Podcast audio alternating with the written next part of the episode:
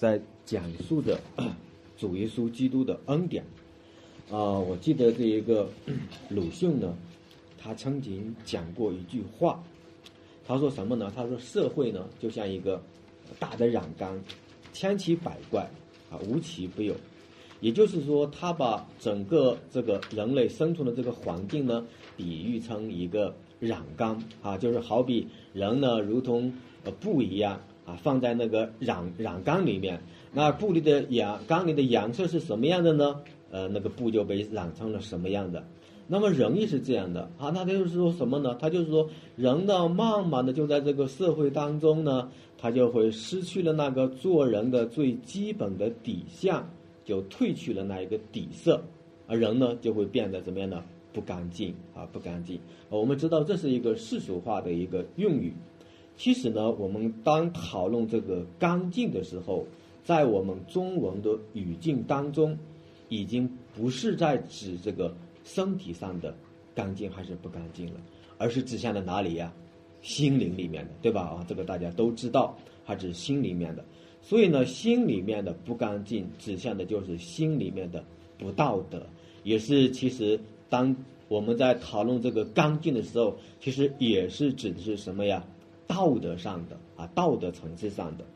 而我们说都知道。当一个人做了不道德的事的时候，我们就知道说这件事情不能够见光，是不是？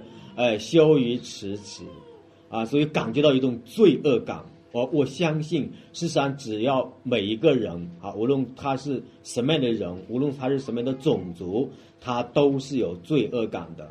啊，这呢使我想起了在这一个周星驰的这个电影当中呢，他有一个影片叫《功夫》。啊，就是在这个刚开头呢，那个黑帮老大，虎头帮的黑帮老大杀了另一个黑帮的老大之后，然后他的小头目呢就站出来喊了一句霸气的话语，他说什么呢？警察出来洗地了，很经典的一句话语。那这是什么意思呢？这是告诉我们，他知道自己是这件事情做的不好，是很丑陋的，是吧？是有罪恶感的，所以这个洗地。等于就是要洗去自己的罪恶，要洗白自己，啊，就是要洗白自己。也就是说，在我们人类生存的环境里面，我们每个人的呃生命当中，我们都会感觉到自己有罪的污点。那么我们呢，也盼望我们每个人在这个罪恶罪恶上面，在这个罪里面不被人看见。那这样呢，就盼望着有一天我们的罪。也能够隐藏，不被人看见，或者有一天我们的罪也能够被洗去啊！感谢神。所以在这样一个意义上呢，我给大家讲一个真实的事情，就是在我们的村里面啊，就是在二十多年前啊，有一个人呢，他有一次呢看到自己的邻居啊，他那个女孩，他就心里面动了不轨之心啊，他就想入非非，结果呢，他就想去犯罪，最后呢，犯罪未遂。被人家给处罚了一千六，然后呢，他又做了一件事情，做了一件事情呢，他奇葩的把他的母亲能够卖到了外边八百块钱。啊，然后你就看到了这样一个人呢，他在那个村里面的那一个道德上面就不是很光彩，然后大家呢就看不起他，甚至于小孩子都叫他给他起了个绰号叫做一千六。啊，后来我觉得这个人是很心里面是很悲哀的，或者他是很痛苦的。然后呢，我再给大家讲，然后这个人后来在这种压力之下，他就疯了，明白了吧？他疯掉了之后，没有几年啊，我因为我经常在外面嘛，等我回去的时候，这个人已经在村外的一个水坑里面，他被淹死了。啊，那就是什么呢？那就是说，这个人在一生当中。他的污名都没有被除去，对吧？他就这样的污秽的死了，他没有给自己一个接近自己的机会，啊，也就是说什么呢？他没有给自己留下一个改过自新的机会，连洗心革面的机会都没有了。他不能把自己洗干净，他就带着这样一个污名离开这个世界了，啊，这是一件很悲哀的事情。然而，我们回到这个希伯来书，在圣经当中，有一群人呢，他叫希以色列人。这个民族生给了他们一个洁净的礼仪，生给了他们一次接近的机会。啊，所以我们会看到，在以色列的宗教信仰当中，耶和华神就为他们提供了在他们犯罪后的一个接近的什么呢？接近的方法。好，那我们看今天的第一点，宗教礼仪的祭物捷径。我们知道，在希伯来书里面，或者我们在读这个旧约的时候，在摩西的律法当中，在立位体系的相祭当中。神赐下使最能够得洁净的礼仪，那是什么呢？那就是说，在把山羊和公牛的血，是吧？相祭之后洒在人的身上，或者借着什么呢？母牛犊的这一个灰，来使他们的身体得着洁净。那这个在旧约的表达里面，它是在表达一个什么意思呢？它是在表达当一个人。把灰撒在身上的时候，表示他对自己的罪有认识，他愿意去痛恨罪恶，他愿意去悔改。啊，当一个人把血洒在自己的身上的时候，或者被血血洒的时候呢，表示上帝与他立了一个约，要接近他的罪。所以在山羊和公羊之血。还有母牛犊的灰洒在这些人身上，就得洁净，罪就得着赦免。那么在这个经文当中呢，我们可以看到尚且叫人什么呢？成圣，也就是说，上帝借着这个仪式，把一群有信仰的以色列人，用这样一个相祭的方法，给分别了出来。表达了他们是洁净的，也就是说，在这里注意这个希伯来书的这一个词，它叫什么呢？他说是身体上的洁净。阿门啊！注意这个字是很重要的，所以你会看到说，如果说公山羊的血或者公牛的血，还有母牛犊的灰，目的是让他们能有一个接近的方法，并且是接近他们的身体。那我们就要回来思考，这样的一个接近的方法，是不是真正的能够在意义上、本质上除掉人的罪？啊，所以你要回到希伯来书的九章的九节，他说什么呢？那头一层帐幕做象征的一个表样，所向的礼物和与祭物，就着良心说，都不能叫礼拜的人得以完全。那也就是说，在旧约的象祭当中。啊，在至圣所的路还没有开通之前，在第一层会幕当中所行的所有的接近罪的礼仪所向的祭物，并不能使一个真正敬拜神或者真正有宗教信仰的人得到良心上的真正的洁净。因为如果成立的话，那我以后就不用再献祭了。如果这个动物的血能够接近我的罪，那么就表示什么呢？表示我从此以后再也不需要接近了。然而，在希伯来书里面，我们可以看到，动物的血，它只接近的是身体，是一个被神从万民当中、从万族当中分别出来的一个接近的仪式，也就是什么呀？身体上的洁净，这种相祭的礼仪，在希伯来书里面已经清楚的告诉我们，这只是一个什么呀？预表。这个接近的礼仪，也只是在头一层会幕仍然存在的时候向上的，而并不是在至圣所当中所向上的。啊，至不是在至圣所。也就是说，从这一段经文当中联系到下一段经文，我们就可以看到什么呢？看到了一个区分身体上的捷径，也就是宗教礼仪上的捷径，并没有涉及到一个真正人的灵魂深处的心灵深处的良心上的一个捷径啊，这是一个区分。这是一个很重要的一个区分。那这呢，使我就想起了旧约里面的一个人物，叫什么呢？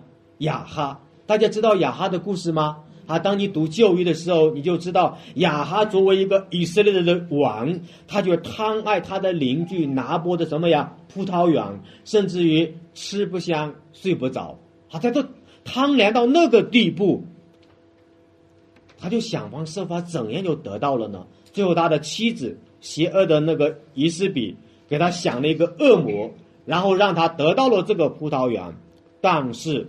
神的咒诅也借着香枝临到了他，对不对？哎，他听了这个香枝宣告的耶和华的审判和咒诅之后，他就撕裂衣服，他就披麻蒙灰，他就进食，缓缓而行，悔改去了。但是我要问的是，他是不是真正的在真心的悔改？好，我们都知道雅哈的那个结局，是不是？我们就不用细说了。所以你就会看到，我们可以这样说，这就是一种宗教礼仪上的一种悔改，并不是真正心灵深处的一个悔改。甚至于我们可以说，那就是一个外面的礼仪上的悔改，而不是一个真正内心上的心灵结当的悔改。大家能够区分吗？其实，在我们的当中，其实弟兄姊妹，我们在一起的时候，我们难免会产生摩擦，是不是？我们会有摩擦的，无论是我们弟兄姊妹中间，还是我们的夫妻中中间，哈，还是我们的朋友中间、同事中间、我们的同学中间，我们都是会产生摩擦的。而这个摩擦，如果不是爱的火焰，我们就会产生什么呀？恨，是不是？但是这个时候。当我们对另一个人心存不满的时候，因为我们在一间教会，是吧？因为我们又是基督徒，我们又是有宗教信仰的，所以我们就会迎着这样一个宗教的外面的一个光芒，我们就会悔改，啊，我们就会认罪。哦，张弟兄，我在这件事情上我得罪你了，求主怜悯，我向你道歉，请你原谅。但是过后呢，自己的心里还是很清楚的，其实心里的这个疙瘩仍然没有放下，对不对？仍然耿耿于怀，总感觉到对方一看到对方，浑身就不自在，是不是？一看到动对方，我们就浑身的起了鸡皮疙瘩。这是什么呢？其实这个悔改，就叫做宗教化的悔改。这个悔改，其实说白了，就像以色列人在向牛羊的祭一样，就是一个外面的身体上的洁净，并没有使心灵中真正意义上的那一个全然的悔改。啊，求神帮助我们！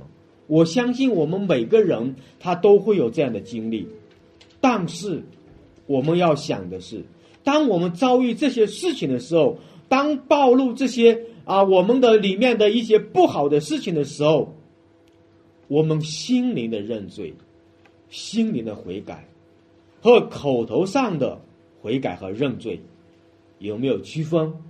它是有区分的。啊，求主帮助我们。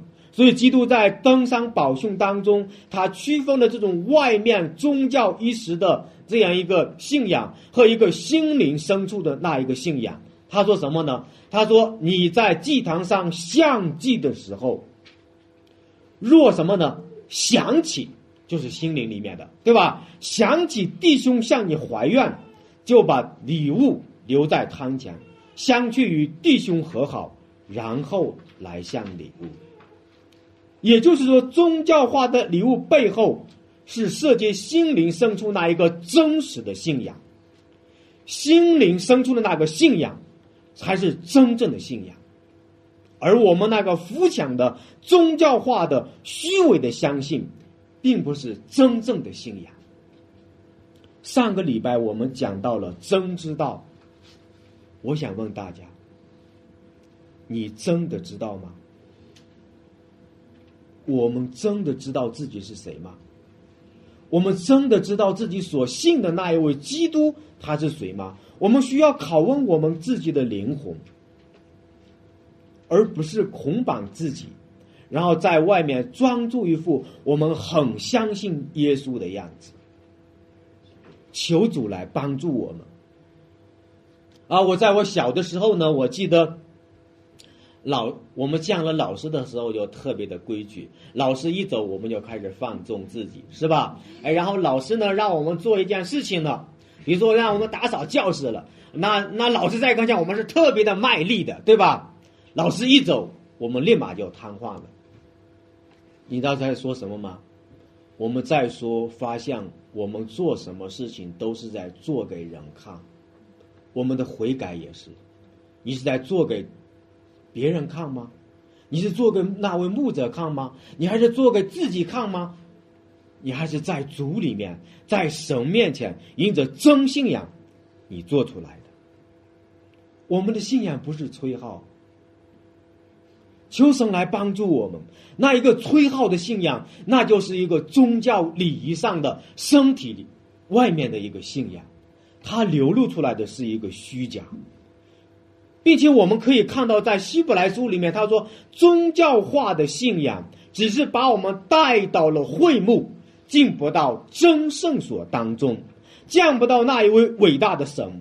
宗教化的信仰只是称呼主啊，主啊，主啊，但却没有能力实践上帝的话语，对不对？那没有这个能力。所以，宗教化的信仰只是在会幕当中去寻找主，但是他只找到了主的影子，并没有真正的寻找到主。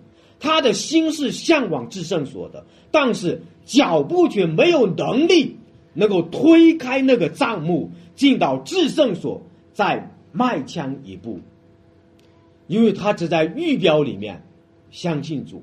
而没有找到那一个真正的实体，所以圣经说这只不过是什么呀？属肉体的条条例而已，而不是真实的那一个属天的属灵的世界。也就是说，我们的心灵、我们的生命没有触摸到那一个属灵的生命，没有触摸到那个属天的那个至圣所。我们在地上的那一个圣墓当中，在那个会幕当中，只找到了主的影子。而我看过一幅漫画，我不知道大家有没有看过，令人特别的深思。他讲的什么呢？他讲的一个凶宝藏的人，他拿着挖掘的工具，从地下一直挖挖挖，然后就挖，他准备要找宝藏。然后他挖了很长的一一一段施工之后，他看到前面没有宝藏，他就很灰心，他就开始拿着他的挖掘的工具返回去了。但是恰恰就是这么一点点的距离之后，那个宝藏就立马就呈现出来了。当然了，他是看不见的，明白吗？我们作为一个观赏者，你是知道的哦。那个宝藏就在他几几决头下去之后，他就找到了，但他就退回去了，他就退回去了。也就是说，令人遗憾的是，他在这最关键的地方停住了。泄气了，因为他没有看到那一个成功的影子，他放弃了，他垂头回丧气的返回去了，而我们会看到宝藏就在他的眼前。那我想问大家，我们是不是这样呢？我们是不是也是有这样的遗憾？我的意思就是说。你的信仰可能只是在宗教化的信仰里面，只停留在这个地步，你再没有往前推进。一下说好，我要找到那一个真正的找宝藏，在至圣所里面找到主耶稣，求主来怜悯我们，因为我们知道，基督现在在哪里？现在在至圣所，对不对？真信仰是跟随基督到。至圣所，外面的宗教信仰并不是真实信仰的流露，他只是把信仰降造在那一个可夸口的地方，降到会幕就够了。但是，那不是真实的侍奉，因为你没有在真圣所当中，那一个会幕只是一个预表，只是一个影子，没有达到真正的果效。我想问大家：我们的服饰，你的信仰，是不是也是在地上的会幕当中，而不能够烫到那一个枪上的至圣所当中。这是我们所所需要思考的。求主来帮助我们，因为在旧约里面，他一直就是在一个影子的预表当中，要证明那一个尸体的来到。所以，第二，我们看更美祭物接近里面。如果说祭物是接近的是身体，是上帝把他们分别出来的一个仪式，那么基督的宝血。也就是基督带着自己的血一次进入至圣所，目的是带领我们侍奉那一位永生的上帝。那换一句话讲，就是说十三和十四节就给我们分别一下什么样的祭物的血和基督的血，它们的不同，它们的功效究竟在哪个地方？好，他就做了一个区分。所以说，他说牛羊的血。并不能真正洗净我们的内心，只是在礼仪上面把我们分别了出来。那么也就告诉我们说，牛羊的血并不能真正的接近我们的罪。好，那我们想想说什么呢？问题就是为什么牛羊的血不能接近我们的罪？为什么？因为在希伯来书里面，他明显就告诉我们说，牛羊的血不能接近我们。我们都知道，我想说的是，在上帝造的这一个活物当中，谁是最高级的活物？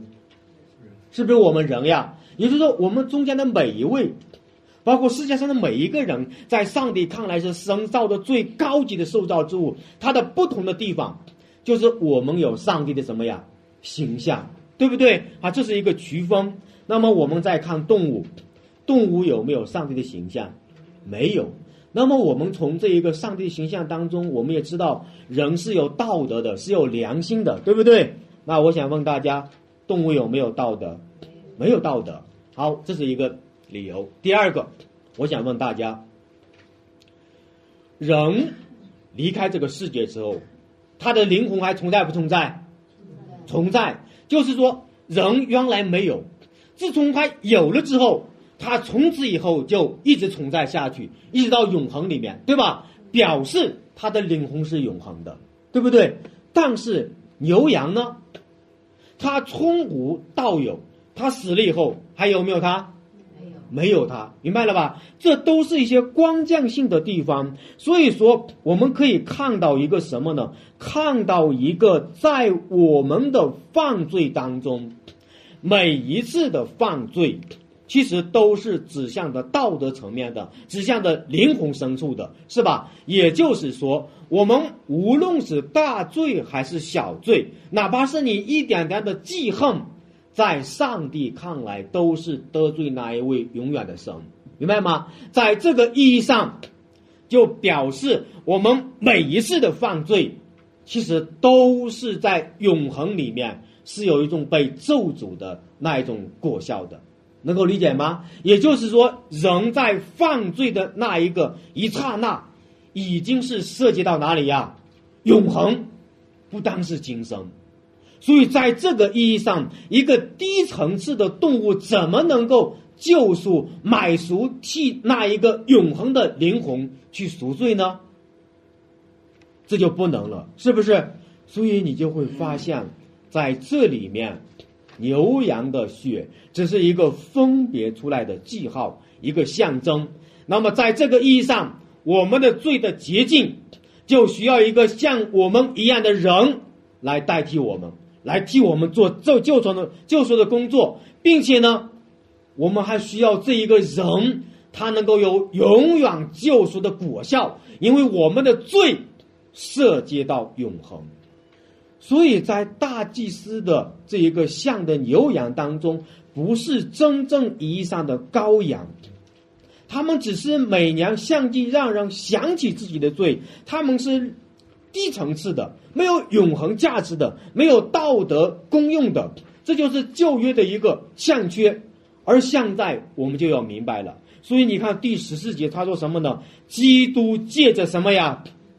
永远的灵，永远的灵把自己无瑕无疵的献给神，这就告诉我们说什么呢？只有永远的灵，就是永恒的圣灵，在这样的相祭里面，基督的宝血就成为永远的血祭，永远的中保，永远的有果效，产生永远的能力，然后我们才能够在这样的宝血当中得着洁净。阿门。啊，那也就是告诉我们什么呢？告诉我们，我们看到在九章的十四节，基督永远的灵，神三位一体的神，是吧？在这果效，在神接近我们的果效上，都有工作，都有自己的工作。所以这里提到永远的圣灵，在基督向赎罪祭这件事情上有份，就表示了相继的。是一个永远的祭，基督借着自己永远把自己向上，这告诉我们，这个祭物就是永恒的祭物，这个流出来的血就有永远的功效，那这个血才能够接近我们灵魂的罪，洗净我们良心的污秽，因为我们是永恒的。我们犯的每一个罪都是永恒的，在这个意义上，我们必须需要一个永恒的救赎的能力，而动物只是暂时的，它是一个预表，它没有这个功效，所以我们就会看到希伯来书一直强调是基督的宝血能够接近我们，使我们能够侍奉那一个永远的神。那在这个意义上，基督的宝血接近我们，基督的宝血还为我们开通了一条到至圣所的路，使我们的信仰成为真实的信仰。在至圣所中，我们的服饰才是真正的侍奉神。神是在这个至圣所当中，不是在这个世界中。每一个真基督徒必须在至圣所里面去服侍他，你才能够听见神的声音，看见神的荣耀。否则的话，你根本找不到神。你虽然来到教会，来到基督徒的中讲，你仍然看不见那位在天上的、在至圣所当中的上帝。那也就是说，神接纳我们的原因，我想问大家，是因为谁？是因为耶稣的宝血，对不对？是因为基督的相继。所以在这个意义上。圣经就告诉我们什么呀？只有基督的血才能接近我们，只有基督用自己的血为我们开通了一条去至圣所的道路。除了这一个血能够接近我们之外，世上任何的物体，世上任何的东西都不能接近我们。有一句成语叫“金盆洗手”。我相信大家这个意思都知道，是不是？而指的就是黑道的人物，为了证明自己从此改邪归正，举行一个仪式，拿一个盆盛一满水洗洗手。好，我以后从此不再做坏事了，我就是一个新人，就是一个改造好的新人了，对不对？这也使我们想到了，在圣经里面也有这样的一件事情，是谁呢？比拉多，比拉多也是这样。他说什么呢？流着一人的血不在我，你们承担吧。然后他就在众人面前用水洗手，表示杀死耶稣的这个罪，他不去担当。但是我想问大家，这个成立吗？不成立。为什么不成立呢？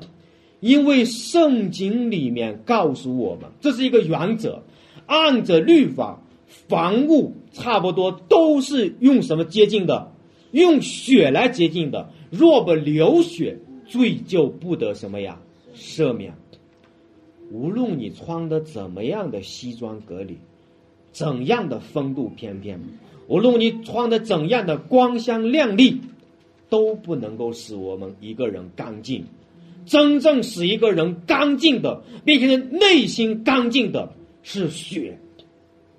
不是你的外表，不是你金盆洗手，不是你的自我修养，不是你的知识，不是你的哲学，不是你的文化，而是圣经里面指向的是什么呀？凡物差不多都是用血接近的。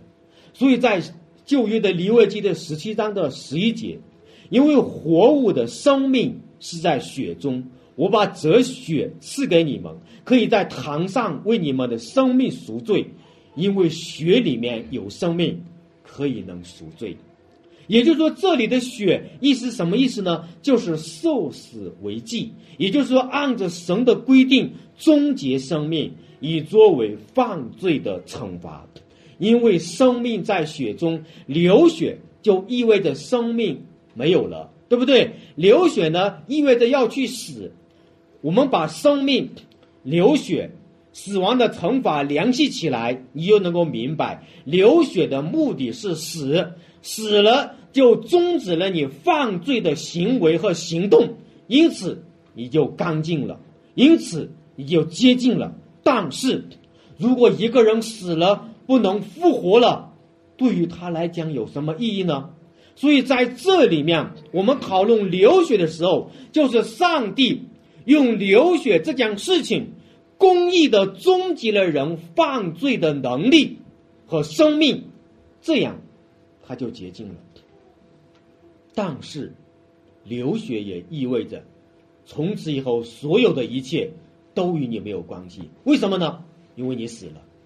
但是流血能够接近我们，所以流血赦罪，这是新旧约通用的一个原则。所以基督在这个第十五节，他说：“作为什么呢？新约的中保，既然受死赎了人在枪约之时所犯的罪过。”便叫蒙早之人所得者应许永远的产业，也就是说，在这节当文现经文当中，新旧两约的人的罪都是流血来涂抹的，因为这个血叫什么呢？在这段经文当中啊，叫做立约的血，也就是整个以色列民族的信仰就是用血来联系的，就是用血。来呈现的牛羊之血就是一种替代性的死亡，它就是一个预表。而旧约这种代表性的死亡，一直到了耶稣来的时候，新约开始的时候，旧约的象迹才想明出来了。哦，原来牛约的血是要牛羊的血是要预表谁呀？基督的流血。所以在这一个第十六、十七节，他说：“方有一命，必须等到留一命的人死了。”这是什么意思呢？这指的就是旧约的象祭，是吧？所有的祭物的那一个接近的礼仪，要有一终极的那一天，也就是留一命的死了的意思。那终极的那一天在哪里呢？就是耶稣基督在十字架上流血的那个时候，旧约的流血，牛羊的流血，这个留下的一命就没有果效了。那哪里产生果效了呢？是基督的宝血产生了果效，所以相继使人得救，这是一个真实的事件。但是谁的血呢？不是牛羊动物的血，而是谁呀？基督的血，基督的血。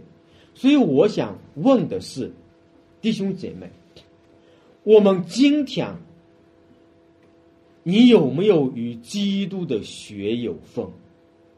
也就是说，在今天，你遇见了他的血了吗？他的血不是一个咒诅，而是一个什么呀？祝福。我们每一次的罪，每一次的哪怕是一个最小的罪，都涉及到的是永恒里面的一个咒诅。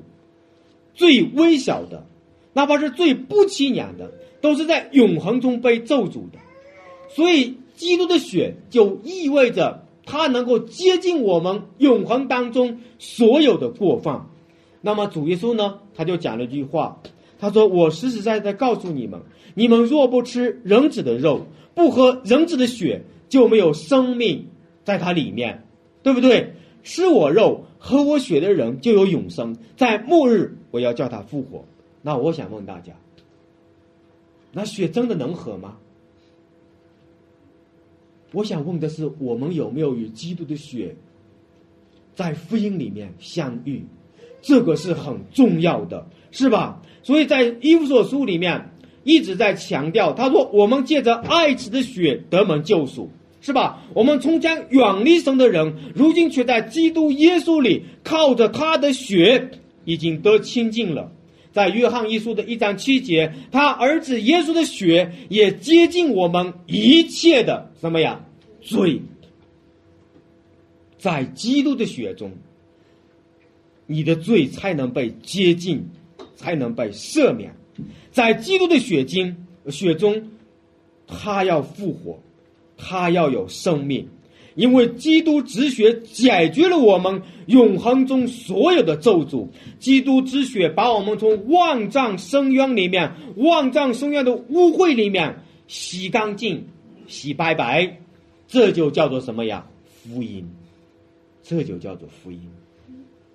所以十字架的宝血需要与我们每个人发生关系。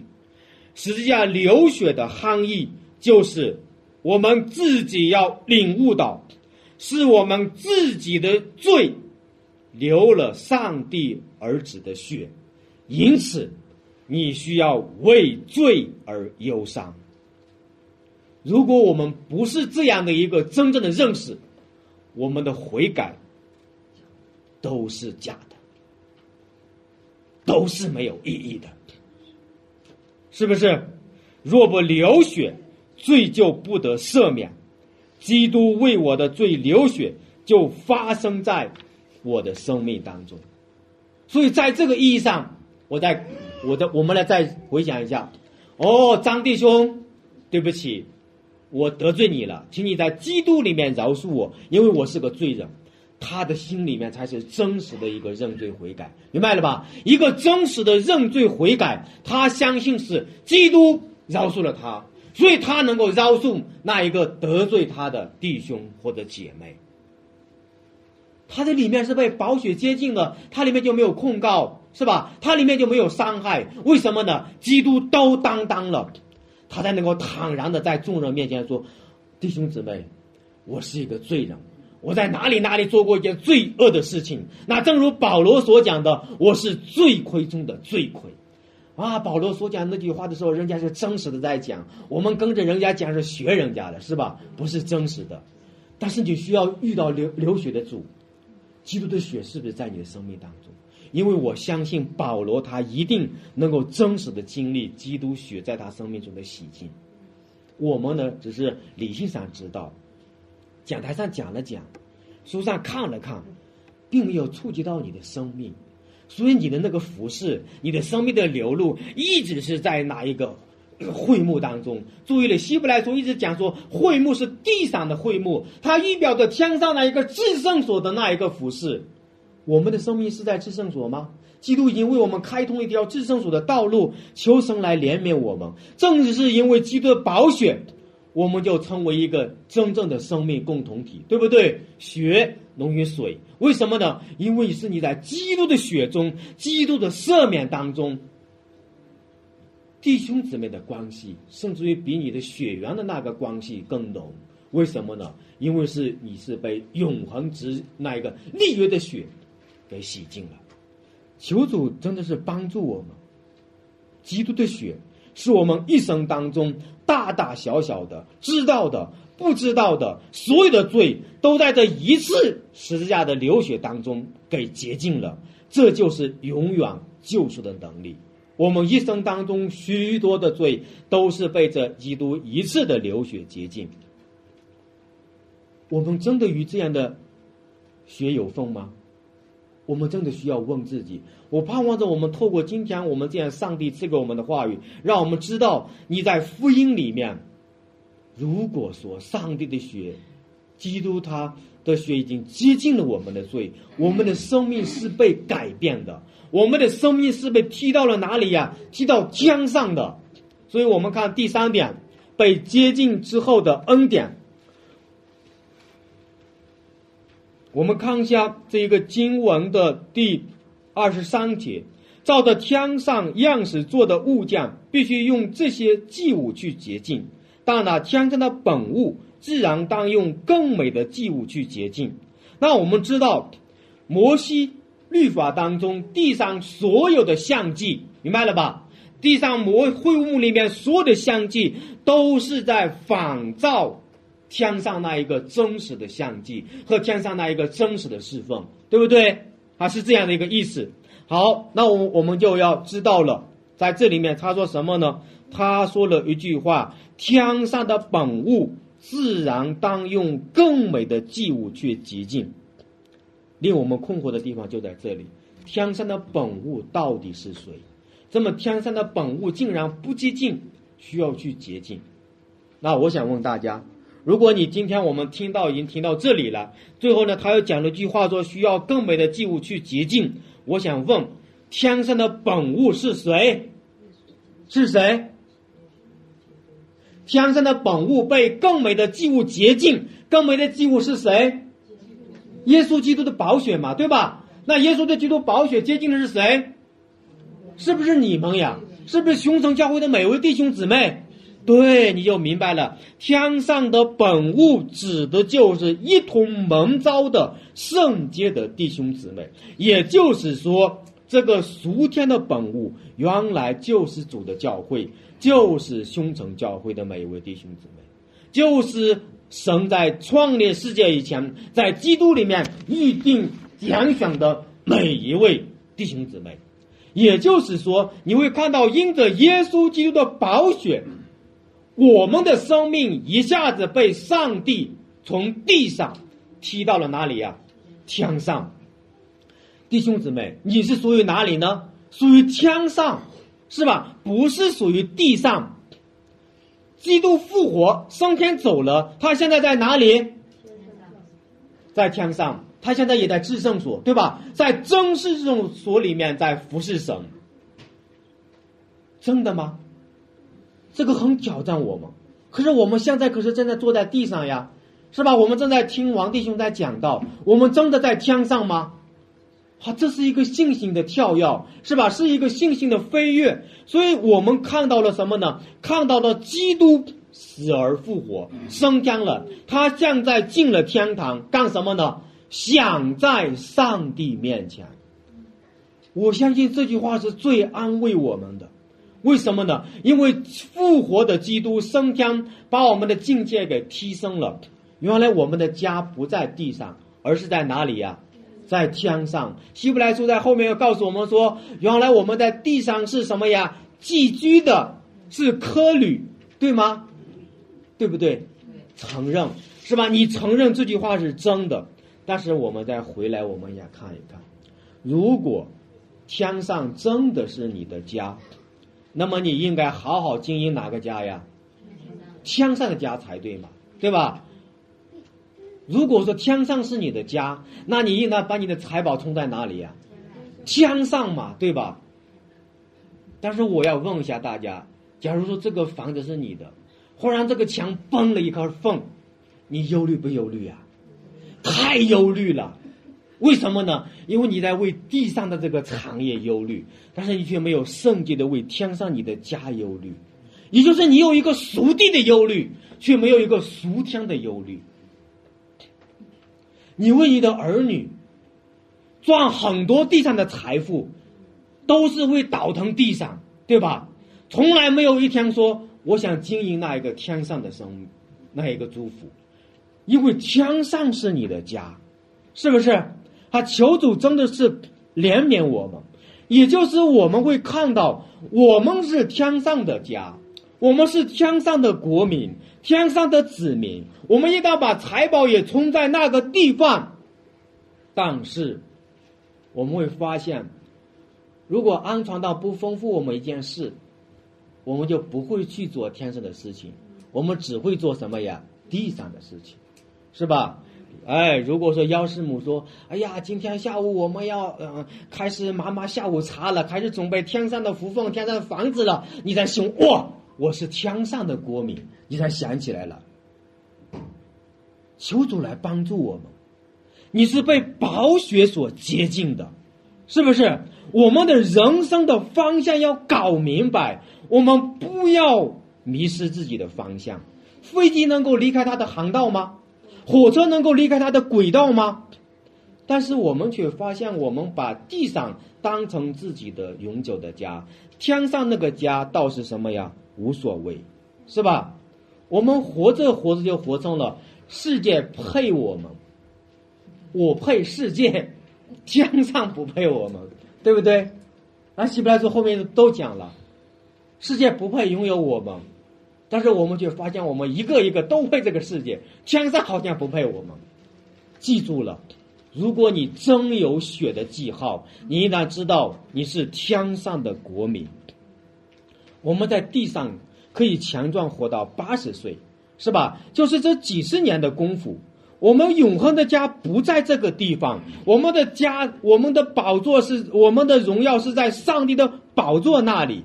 对不对？是基督进去的那个地方，是至圣所，我们是配去那个地方的，是不是？这个世界是不配我们的，但我们真的好像这个世界配我们，我们配这个世界。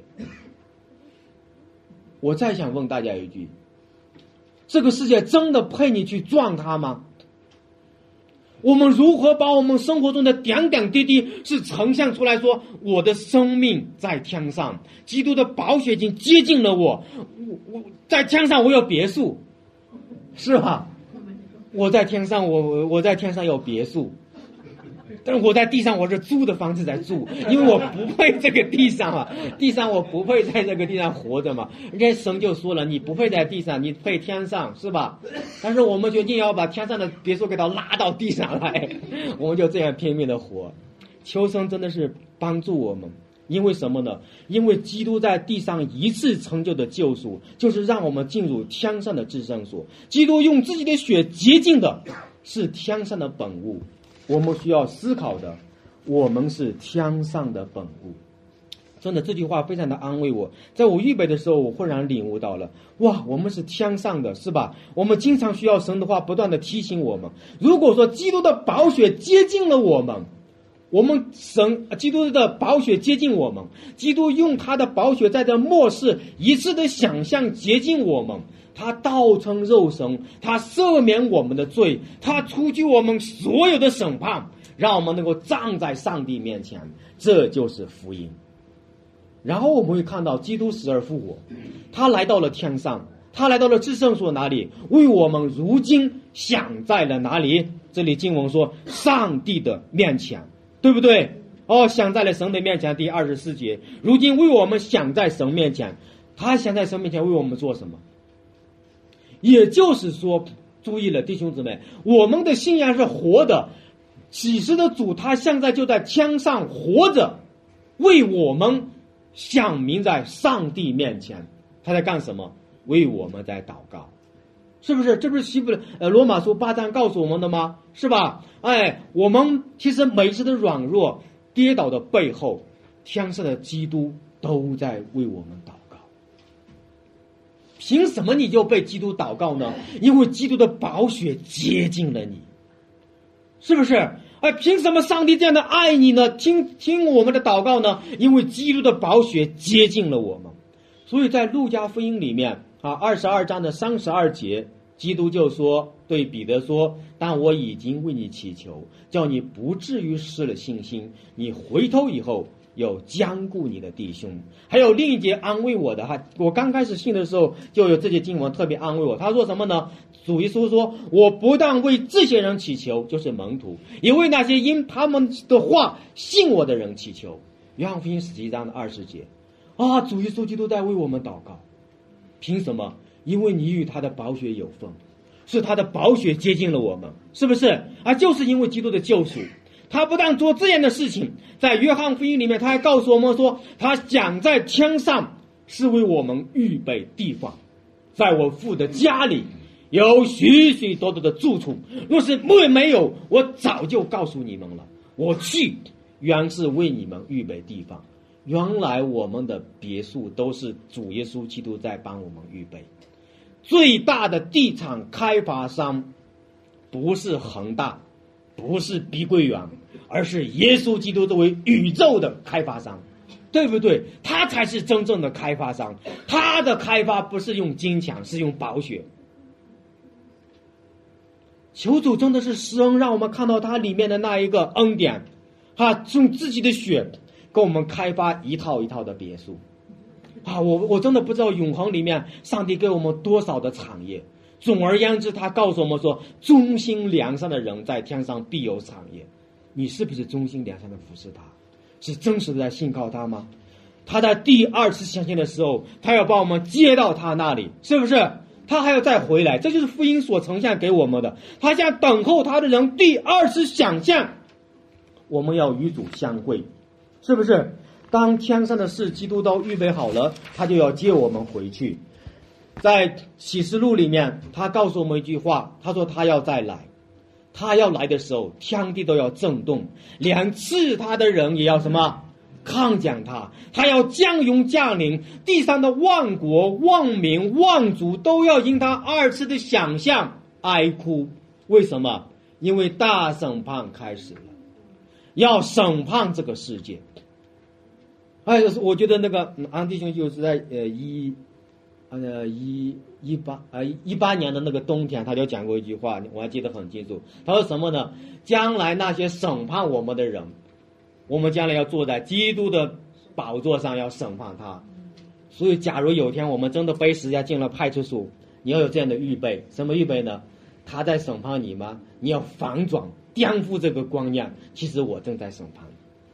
将来我最我要审判你，为什么呢？因为我才是基督的宝血接近的那一个最有全能、最有权柄的那一位。求主来帮助我们，是不是？我们要审判万民，审判天使。所以在这里面最后一节经文，他说什么呢？在九章的最后一节，他说：“像这样，基督既然一次背向担当了多人的罪，将来要向他等候他的人第二次想象，并与罪什么无关。”好，那我想问大家：耶稣再一次来的时候，你的罪还审判不审判？记住了哈。不审判？为什么不审判？因为基督一次的宝血就接近了我们所有的过犯，这就是今天我们所要讲的一个重点。所以基督再来的时候，他不审判我们，是不是？但是只要与基督的宝血没有缝的人，他都要审判。阿门。啊，这就是今天我们所要明白的：基督第二次来的时候，他要把人类历史中所有的人都召集起来，是吧？不遗漏任何一个人，包括我们中间的每一位，包括世界上的每一位，包括世界上的君王、总统，不管是哪个长，明白了吧？他都要被审判。只要他没有基督的宝血，他就袒露在、暴露在上帝的审判面前。而你为什么不审判呢？因为基督的宝血已经涂抹了我们所有的过犯，因为基督已经为我们咒主。感谢主。愿主的宝血与我们中间每一位永远有份。好，感谢主。那我们今天要讲到这里。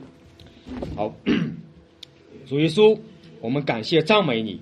主啊，我们谢谢你如此的爱我们。